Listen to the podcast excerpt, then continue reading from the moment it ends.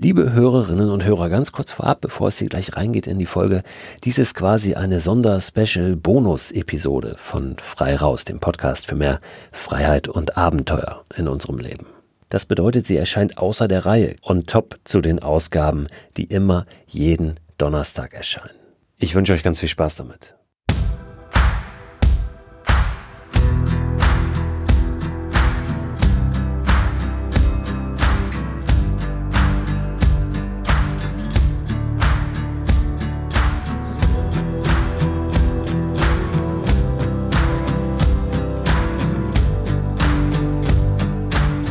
Herzlich willkommen zu Frei Raus, dem Podcast für mehr Freiheit und mehr Abenteuer in unserem Leben. Hier ist Christoph Förster und ich sitze gerade in meinem kleinen Büro in unserem Studio. Es geht in der heutigen Folge um das Thema Pflanzen, Wildkräuter. Was finden wir eigentlich so da draußen? Worauf müssen wir achten? Und ja, vor allen Dingen, was gibt es jetzt im Herbst auch noch? Ich habe euch vor ein paar Wochen schon mal erzählt, dass ich hier nicht so ganz alleine rumwurschtel, sondern dass ich eine Mitarbeiterin habe mit Verena. Verena ist hier, wenn ich der Junge für alles bin, wahrscheinlich das Mädchen für alles. und äh, ist gerade wieder reingeschneit von einer, also geschneit noch nicht, noch ist es Spätsommer und Herbst, aber ist ja wieder eingetrudelt von einer Wildkräutersammlung. Und ich habe gedacht, wir machen einfach mal das Mikro an und sprechen ein bisschen darüber, was sie da erlebt hat und vor allen Dingen, mit wem sie unterwegs war. Verena, wer war das? Mit wem bist du da gerade durch den Jenischpark ge gestiefelt? Ich war mit Daniela Wolf unterwegs. Sie ist ähm, Heilpraktikerin, lebt in Hamburg, kommt ursprünglich aus Friesland, aus einem Gärtnerhaushalt, also schon lange mit Natur verbunden und hat vor circa 20 Jahren die Kräuter oder die Wildpflanzen für sich entdeckt und nimmt uns oder alle Menschen, die Lust haben, ähm, auf Wildkräuterwanderung mit und ist seit ja, über 20 Jahren Kräuterfrau mit Leib und Seele. Du wolltest ja schon länger mit ihr mal losziehen. Wir haben das immer mal wieder schon probiert oder angedacht. Und jetzt hat es endlich geklappt, Gott sei Dank. Ähm, du hast schon so gestrahlt, als du hier reingekommen bist. Das heißt, ihr habt, glaube ich, einiges entdeckt. Und ich bin äh, gespannt, weil ich bin selber ähm, nicht so ein Experte, was Wildkräuter angeht. Ich kenne so ein paar Pflanzen, also die Brennnessel, die kriege ich gerade noch hin ne, und weiß auch ein bisschen, was man mit der macht. Aber ja, vielleicht äh, gibt es heute ein bisschen mehr Input für mich und äh, für uns alle. Worauf muss man achten, bevor man überhaupt losgeht? Also gibt es so ein paar ähm, allgemeine Infos, allgemeine Tipps, die man beachten muss? Habt ihr darüber auch gesprochen? Ja, die gibt es durchaus. Die gibt sie uns auch mit an die Hand. Also worauf müssen wir achten oder auch wo sammelt man, wo sammelt man nicht. Da können wir eigentlich mal direkt reinschalten und ihr zuhören. Natürlich sammeln wir nicht in Naturschutzgebieten, das ist absolut tabu, das ist klar. Dann gibt es äh, Parkordnung, die sollte man sich auch vielleicht mal durchlesen. Dann geht es darum, dass man keinen Schaden anrichtet. Das ist nicht so streng wie Naturschutzgebiet, aber Immerhin, es geht darum, dass man da nichts ausbuddelt und nicht mit dem Spaten kommt und die ganzen Pflanzen mitnimmt. Eine kleine Handvoll ist, ist okay, für, dass man mal was knabbert, aber nicht im großen Stil. Dann macht ein Körbchen Sinn oder ein Stoffbeutel. Ein, früher hat man ohne Eisen geschnitten, mit Steinklingen oder Kupfer oder Gold oder Silber, aber auf jeden Fall nicht mit Eisen, weil man meinte, Eisen ist ein kriegerisches Metall und damit geht man nicht an die Heilpflanzen. Also wenn man sowas alles mit beachten möchte, da kann man dann noch lange herumfeilen. Äh, muss aber nicht. Also wichtig ist meiner Meinung nach die Intention, die, die Haltung. Wie gehe ich an die Pflanzen? Wie gehe ich in den Wald? Wie gehe ich auf die Wiese? Mit welcher Haltung näher ich mich den Pflanzen? Und wenn ich äh, wohlgesonnen bin und zugewandt und liebend und interessiert, dann ist das Werkzeug zweitrangig, finde ich. Und äh, ja, wichtiger ist das Gefühl zur Pflanze, dass ich nicht zerstörerisch vorgehen möchte. Und ich denke, dann können wir nicht allzu viel falsch machen, außer natürlich Giftpflanzen zu sammeln, die wir dann äh, ja, natürlich gut erkennen sollten. Und äh, es macht Sinn, mit wenigen Pflanzen anzufangen. Deshalb empfehle ich auch, erstmal zu Kräuterwanderungen zu gehen. Also nicht nur mit Büchern zu lernen, das reicht nicht. Das ist für viele auch äh, schwer umsetzbar. Die Bilder oder die Zeichnungen reichen oft nicht, um das wirklich zuverlässig zu erkennen. Also Kräuterwanderungen besuchen und dann mit vielleicht drei, vier, fünf Pflanzen wirklich anfangen, die ich zuverlässig erkenne. Und das, damit haben wir schon so unglaublich viel.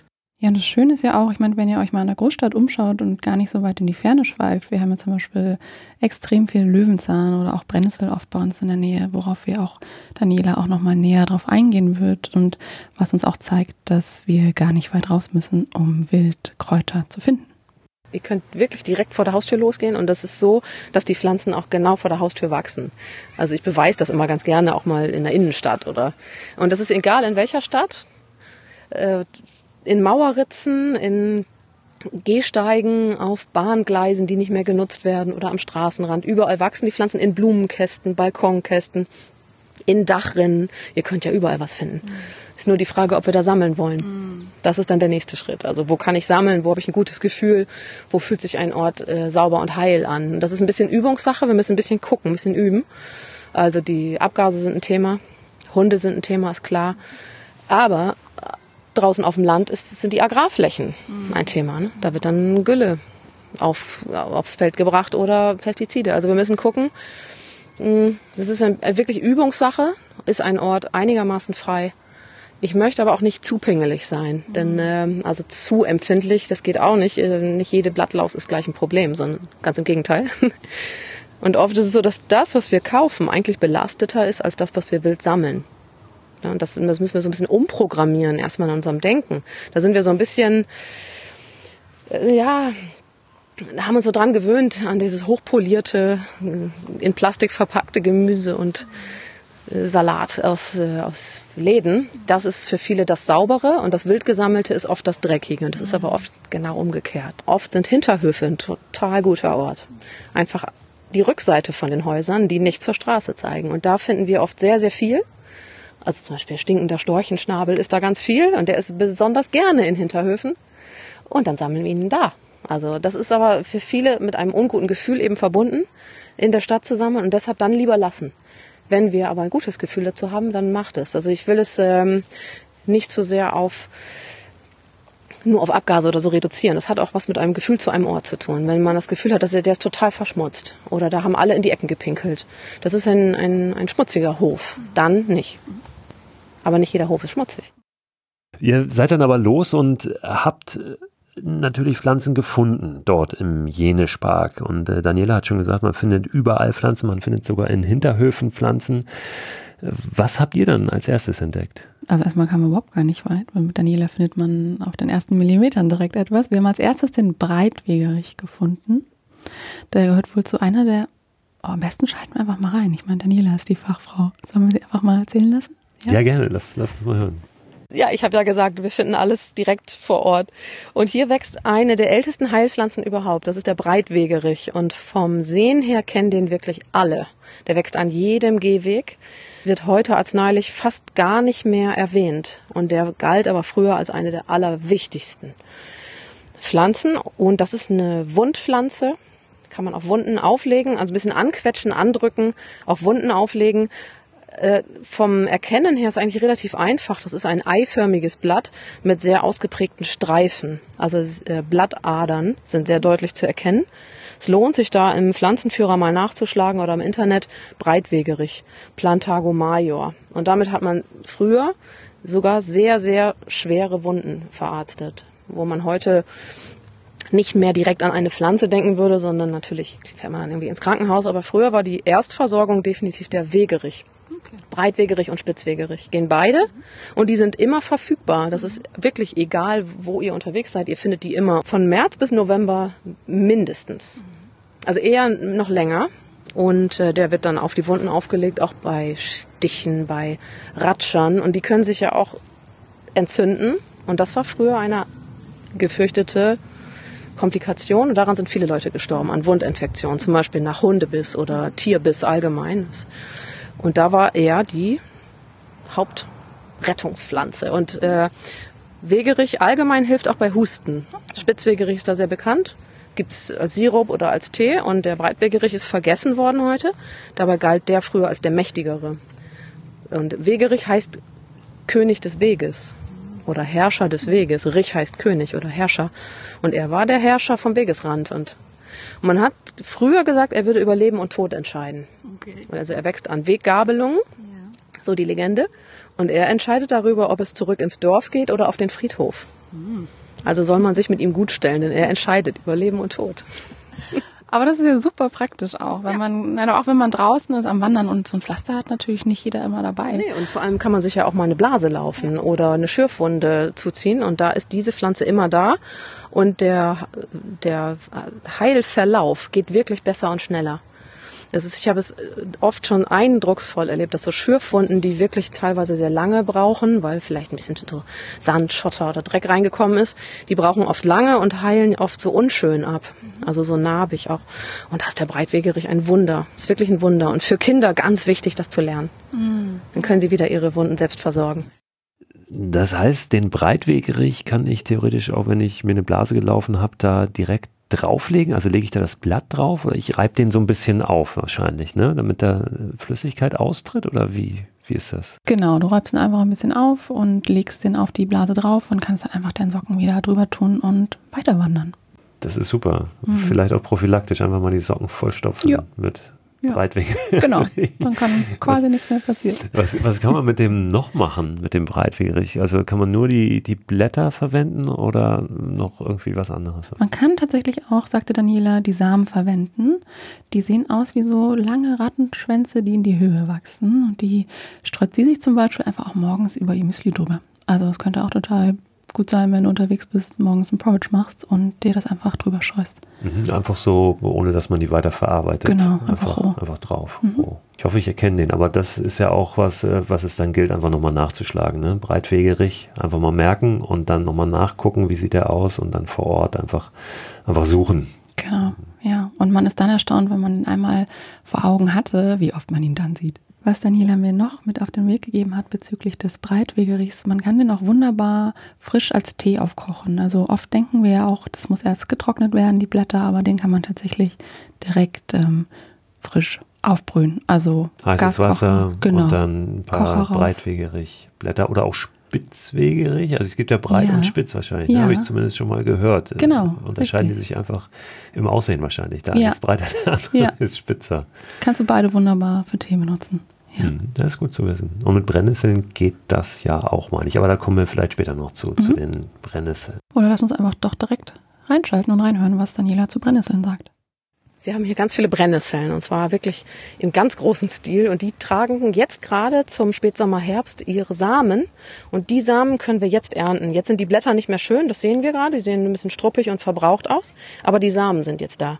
Und die können wir ernten und in unser Essen streuen, also je nachdem, was ihr gerade esst, da kann, das kann immer was rein. Also die Brennnessel fängt ab März, April so richtig an zu wachsen, April ganz toll. April, Mai, Juni, so die Hochzeit dann fängt sie langsam an, die Samen zu entwickeln. Und dann geht die Kraft mehr in die Samen. Was wir aber machen können, ist natürlich, sie immer wieder abernten und sie wächst dann immer frisch nach. Das heißt, ich sammle die Brennnessel bis in den Herbst hinein. Und da sind manchmal noch ganz frische, ganz junge Blätter zu finden. Und ich nehme ab und zu auch die Wurzel mit raus. Und das kommt alles in den Tee. Also Wurzel, Blätter und Samen kann alles verwendet werden und wir gucken einfach, sehen die Pflanzen gut aus oder sehen die schon total verbraucht aus oder vertrocknet.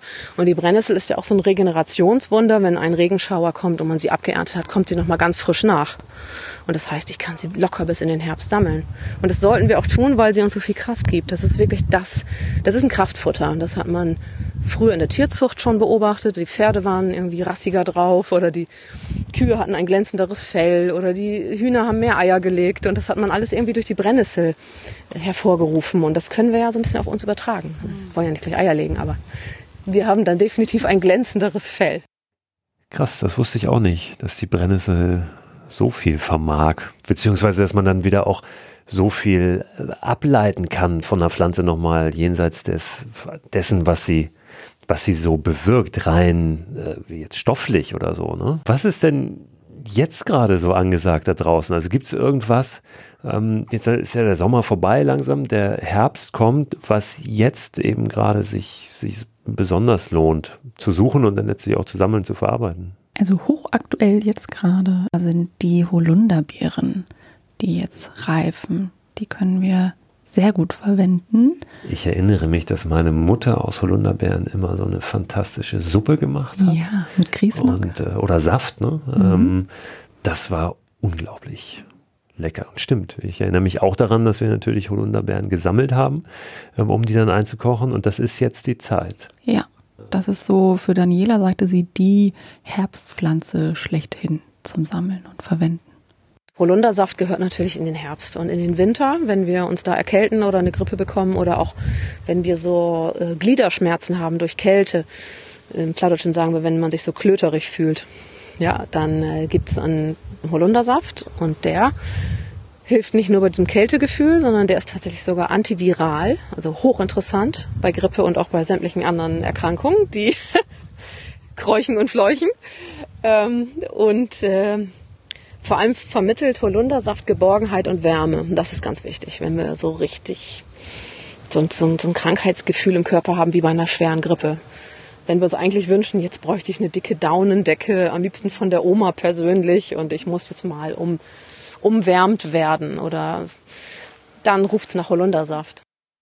Aber die Holunderbeeren, die muss ich ja immer verarbeiten, oder? Die kann ich jetzt nicht einfach, wenn ich draußen unterwegs bin, mir roh reinschaufeln. Ist es richtig? Ja, nein, bitte nicht tun. Also davon hat Daniela ganz doll abgeraten. Das endet nicht gut. Das ist nicht hochgiftig, aber das möchte man meiden. Das macht der Magen nicht mit. Gibt es denn noch was jetzt zu der Jahreszeit, was man vielleicht dann auch wirklich roh in der Natur gleich verzehren kann, ohne dass man es jetzt nach Hause nimmt und einkocht oder so? Ja, also zum Beispiel den Löwenzahn. Das ist eigentlich ein Frühjahrsgewächs oder ist ähm, dafür sehr bekannt, wächst aber das ganze Jahr hindurch und begleitet uns auch noch weiter durch den Herbst. Darüber haben Daniela und ich uns auch unterhalten. Und auch, dass der eigentlich total unterschätzt wird. Also ähm, die Blätter sind unglaublich lecker, roh zu essen. Kannst du einen Wildsalat draus machen. Ähm, eine Freundin aus Österreich hat mir auch mal einen Röhrsalat, heißt das, empfohlen. Da machst du Kartoffeln, kochst du und dann den Löwenzahn dazu und dann mit Kürbiskernöl. Super lecker. Ähm, hat viel Bitterstoffe. Und diese Bitterstoffe, die wir viel zu wenig zu uns nehmen nur noch und einfach total entwöhnt sind, die sind wohl auch recht gut für unsere Verdauung. Wenn wir sehr aufgeräumt sind und alles gut verdaut haben, und das meine ich, äh, das meine ich körperlich und seelisch, ja, dann sind wir wieder wacher und präsenter. Und wir sind besser drauf. Und früher war Löwenzahn das Hauptmittel bei Melancholie. Ich meine, das ist ja ein Ding. Das hat man heute ja wirklich völlig vergessen. Gegen die Traurigkeit, gegen das Melancholische. Und Melancholie kommt von dunkler, schlechter Galle. Ja, und dann sind wir nur ein paar Meter weiter, denn ähm, ja, mit Daniela kommt man nicht weit. Man entdeckt so viel und wir sind dann direkt über den Beifuß gestolpert. Vor allem ist Beifuß auch ziemlich in Vergessenheit geraten und Daniela erklärt uns nochmal, warum und warum der eigentlich so wichtig für uns ist. Der Beifuß gilt heute, und das ist ein bisschen interessant, nur noch als Gewürz bei Gänsebraten. Und früher war das eine der wichtigsten Heilpflanzen überhaupt. Und zwar, weil sie uns ja mit unserer wie soll man das beschreiben? Vielleicht kann man das unsere Wildnatur nennen, unsere Instinkte, unsere Intuition, unser Gefühl.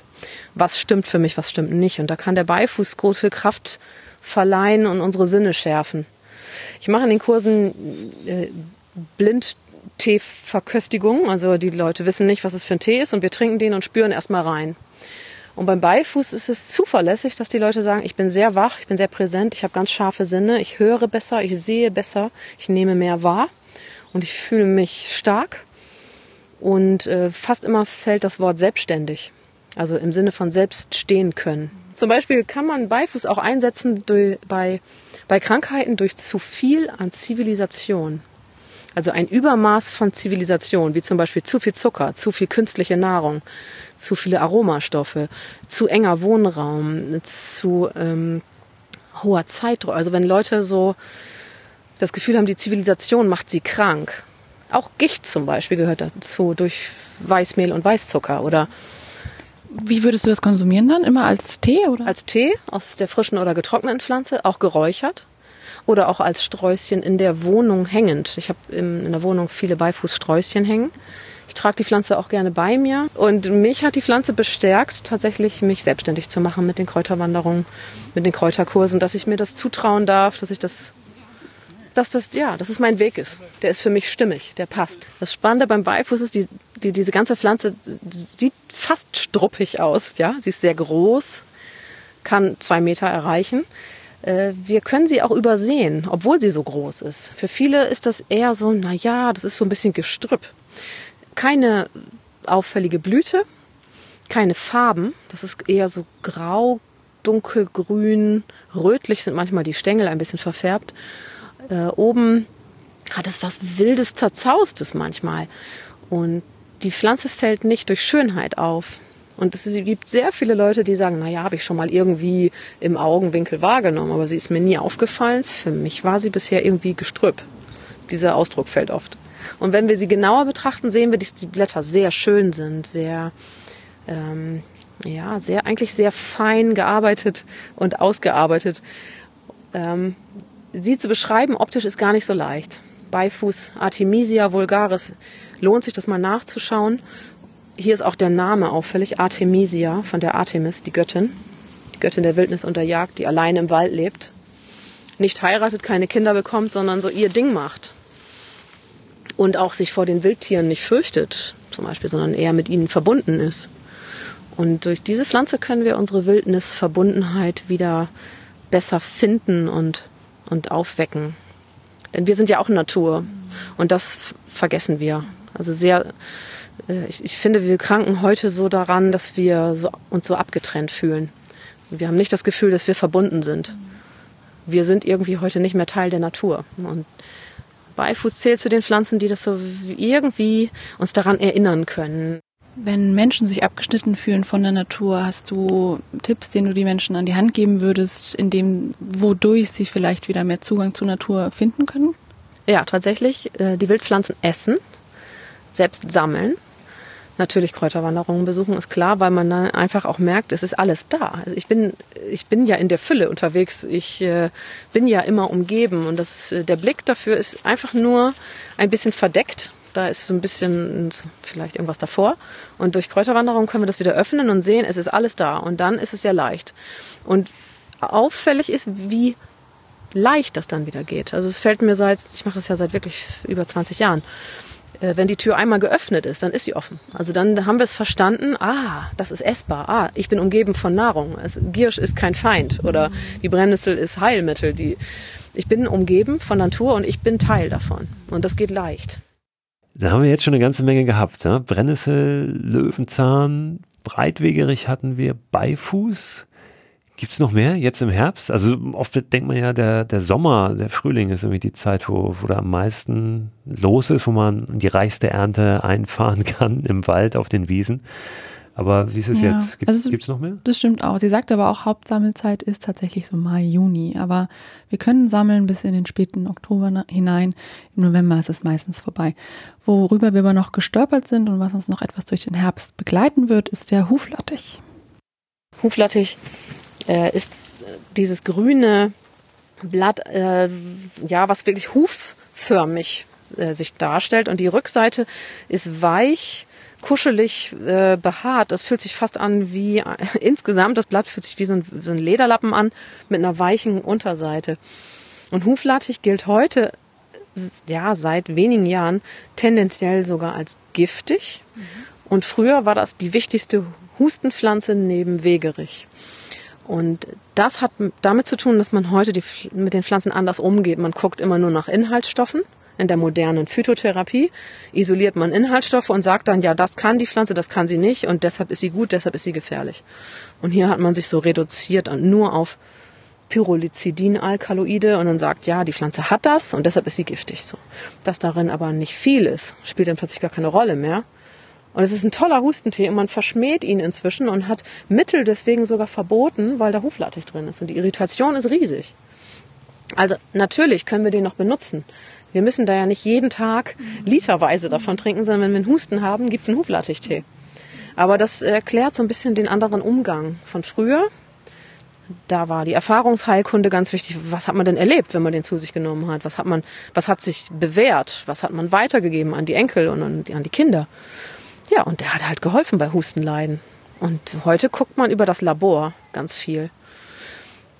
Und dann trifft es tatsächlich ziemlich viele Pflanzen, die werden dann äh, plötzlich so wie aussortiert und die gelten dann als nicht mehr gut. Und so möchte ich nicht mit Pflanzen umgehen. Also Johanneskraut hat es auch getroffen vor ein paar Jahren. Dann hieß es ja Vorsicht.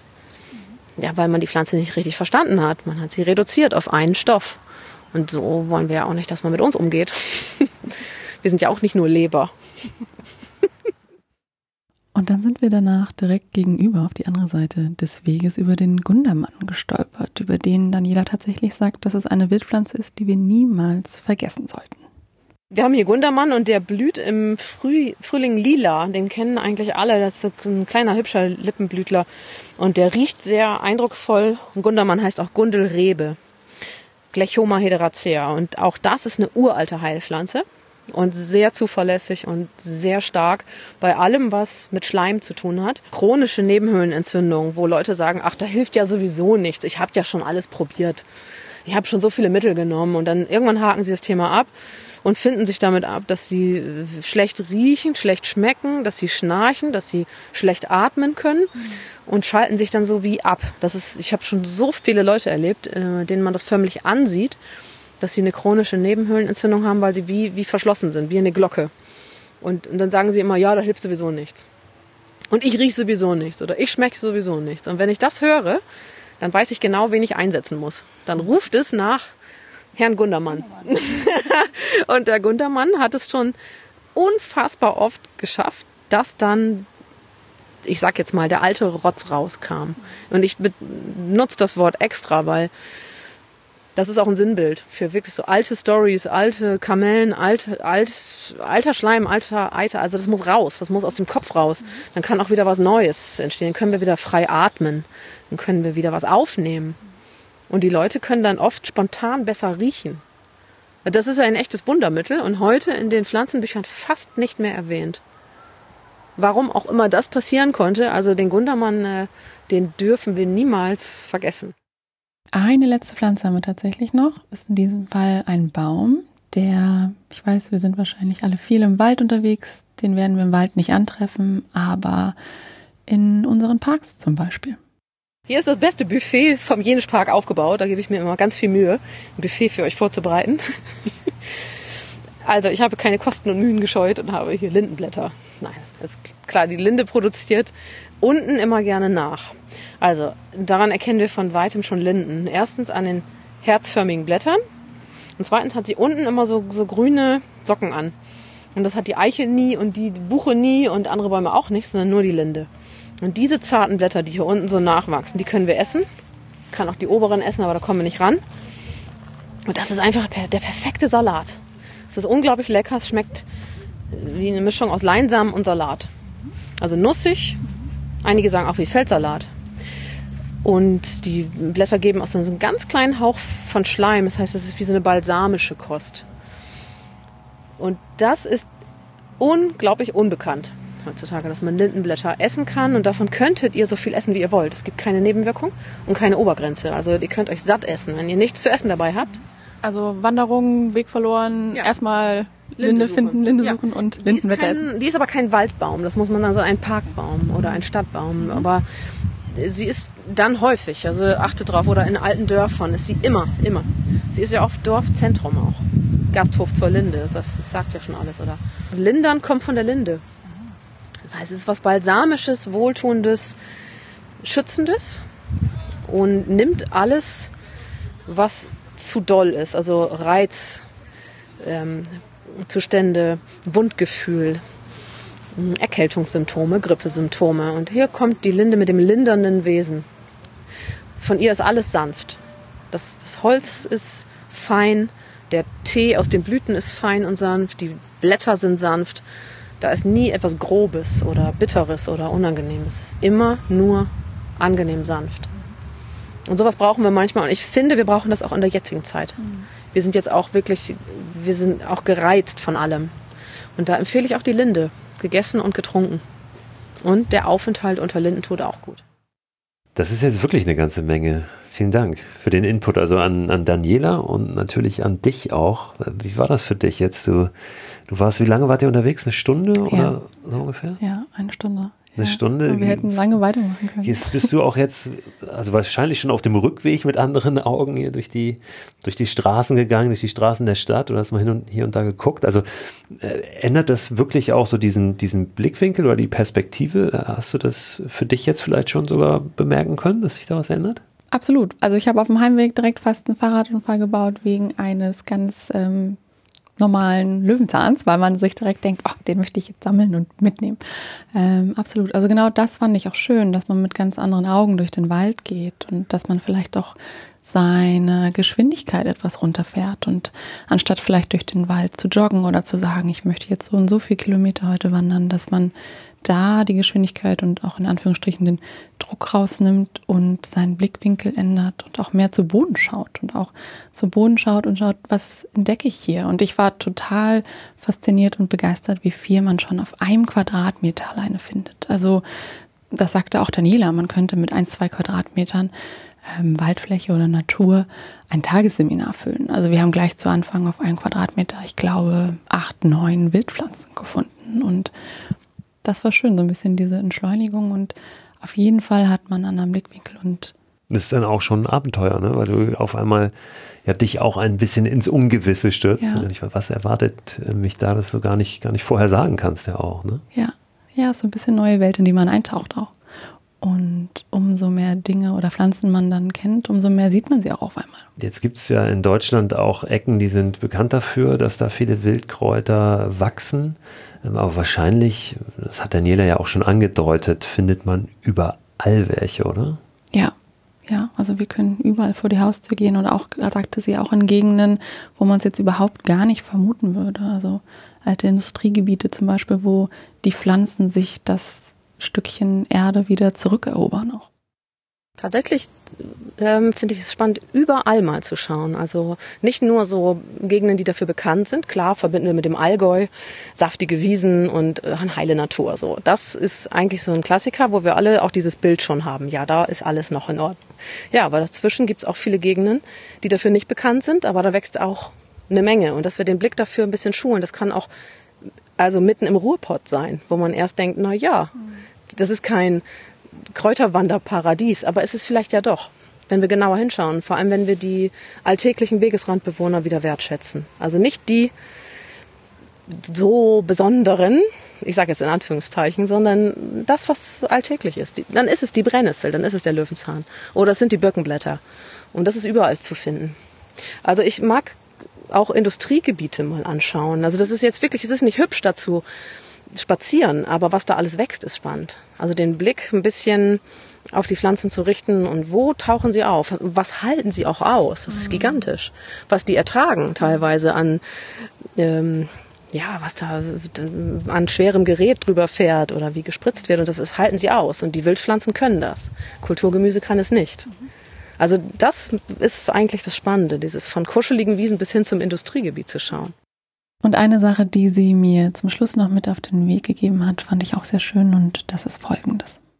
Mir ist es immer wichtig, dass wir ähm, das nicht zu kompliziert alles handhaben mit den Pflanzen, dass wir also viele scheuen zurück, wenn sie äh, Bücher studieren, wo dann drin steht, was man alles falsch machen kann. Und ich mag ganz gern den Blick darauf richten, was alles möglich ist. Und dann lieber klein anfangen mit einfachen äh, Tees oder mit, äh, mit einem Johanniskrautöl oder mit irgendetwas, was, was leicht ist und was, was Spaß macht. Und dass es nicht zu kompliziert wird, sodass wir es dann schon wieder sein lassen. Macht's einfach. Geht raus, esst mal einen Löwenzahn. Geht raus und esst ein Lindenblatt oder freut euch einfach daran, dass die Brennnesseln schon wieder nachgewachsen sind. Also nicht zu kompliziert. Und diese Einfachheit, die tut unglaublich gut. Also ich, ich mag diese Schlichtheit, diese Einfachheit. Ich mag auch nicht zu komplizierte Arzneien. Also für andere ist das ganz wahnsinnig spannend, wenn es so ganz alchemistisch wird. Und für mich ist das Pure, das ganz Direkte, das Schönste. Für mich. Das ist eine Typfrage. Äh, und dadurch ist der Zugang sehr leicht. Ja, herzlichen Dank für diesen Einblick hier und für das, was äh, du mitgebracht hast von deiner Wildkräuterwanderung äh, hier an O-Tönen. Ein bisschen was hast du vielleicht auch zu Hause an Pflanzen, oder? Hast du was mitgebracht? Hast du was ähm, oder jetzt auch im Nachhinein schon noch irgendwo gefunden und gesammelt und schon angewendet, verwertet irgendwie? Ich bin tatsächlich nochmal total auf Löwenzahn aufgesprungen. Also das finde ich herrlich als Salat, ja. Löwenzahn, der jetzt natürlich auch noch zu ernten ist, der aber dann auch im Frühjahr und Sommer, glaube ich, seine, seine Hochphase hat. Ne? Und da sind dann auch die Blüten ganz lecker, glaube ich. Genau, die sind köstlich, die gelben Blüten, leicht süßlich. Bis dahin ist es also noch ein bisschen Zeit. Und da haben wir vor allen Dingen genügend Zeit, uns auch in der Jahreszeit, äh, die jetzt ja dann doch ein bisschen kälter wird und unwirtlicher auch für die Pflanzen, uns damit mal zu beschäftigen und auch einzulesen, ne? um mal äh, so ein bisschen zu informieren und dann ja, nächstes Jahr im Frühjahr und Sommer ganz groß durchzustarten, nachdem wir uns jetzt so rangetastet haben. Ja, aber wir haben gehört, äh, es ist jetzt auch noch vieles möglich und wir finden viel da draußen. Wir können da vor allen Dingen viel draus machen. Herzlichen Dank. Hast du noch einen Tipp? Äh, für ein, für ein Buch vielleicht sogar zum Thema Wildpflanzen, Wildkräuter? Ja, tatsächlich, ähm, das ist vom Kosmos Verlag und heißt Was blüht denn da? Und das gibt es in zwei Varianten. Manche Menschen schauen sich das lieber an mit Bildern der Pflanzen und anderen hilft das mehr, wenn es mit Zeichnung ist. Also das kann man sich dann aussuchen. Ja. Mhm. Was blüht denn da vom Kosmos genau, Verlag? Können wir auch in Newsletter noch mit reinnehmen? Ja, den wir ja Ende der Woche immer verschicken und den ihr abonnieren könnt unter christoförster.com slash frei raus. Vielleicht finden wir noch ein, zwei andere Titel sogar, die wir da mit reintun können, dass wir einfach ein paar Tipps da nochmal geben äh, für die Lektüre zum Thema Wildpflanzen. Und ganz zum Schluss nochmal, wo finden wir denn Daniela, wenn wir bei der eine Kräuterwanderung buchen wollen? Ja, für jeden, der aus Hamburg kommt, könnt ihr bei Daniela mitspazieren. Ihr findet sie unter www.beifußfrau.de und sie hat jetzt auch, glaube ich, im Herbst noch ein paar Wanderungen, die sie macht. Und für alle, die aber vielleicht nicht aus Hamburg kommen und auch an einer Wildkräuterwanderung teilnehmen wollen, ähm, geht doch einfach mal auf die grüne Suchmaschine Ecosia und gebt dort Wildkräuterwanderung ein. Da gibt es bestimmt auch etwas für euch. Das ist doch mal ein guter Tipp noch zusätzlich obendrauf, nicht immer nur zu googeln, sondern die grüne Suchmaschine mal zu nutzen. Die pflanzen Bäume, glaube ich, mit denen gewinnen. Ne? Ähm, also setzen sich tatsächlich sehr ein. Ich habe mal irgendwo ein Interview gehört, auch mit dem Gründer von Ecosia in einem Podcast. Ähm, reiche ich auch nochmal nach in den Newsletter, ähm, wie der heißt und wie diese Podcast-Folge zu finden ist. Das fand ich hochinteressant, ähm, wie der dieses Unternehmen aufzieht und ähm, wie der das führt und leitet. Ähm, ja, schöner Tipp noch hinten raus am Rande, Ecosia als Suchmaschine zu benutzen. Und ja, damit sind wir am Ende der Folge schon angelangt. Ich habe hingewiesen auf die Möglichkeit, den Newsletter zu abonnieren unter christoförster.com slash frei raus. Und ja, jetzt seht mal zu, dass ihr rauskommt, dass ihr da draußen ein bisschen euch umseht. Und ich bin gespannt, was ihr findet. Ihr könnt natürlich auch immer Nachrichten schicken, per WhatsApp, eine WhatsApp-Sprachnachricht oder eine E-Mail schicken an freiraus.christoförster.com. Die Nummer für so eine WhatsApp-Sprachnachricht findet ihr auch auf christoförster.com slash frei raus, da wo es die Newsletter-Abos gibt sozusagen. Und ähm, ja, wenn ihr was gefunden habt oder irgendwas anderes da draußen erlebt habt, wenn ihr eine Idee habt für diesen Podcast oder Feedback, dann lasst es uns gerne wissen. Und äh, ja, jetzt äh, macht euch eine gute Zeit und wenn ihr wollt, dann hören wir uns Donnerstag wieder zu einer neuen Folge von Frei Raus, dem Podcast für mehr Freiheit und mehr Abenteuer in unserem Leben. Bis dann.